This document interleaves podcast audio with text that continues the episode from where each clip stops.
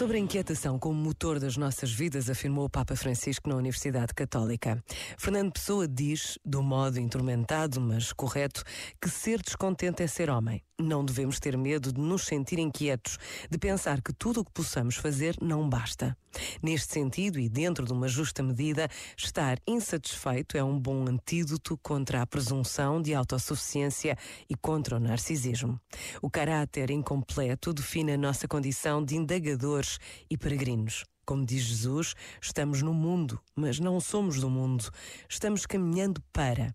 Somos chamados a algo mais, a uma decolagem sem a qual não há voo. Portanto, não nos alarmemos nos encontrarmos intimamente sedentos, inquietos, incompletos, desejosos de sentido e de futuro, com saudade do futuro. E aqui, junto com a saudade do futuro, não vos esqueçais de manter viva a memória do futuro.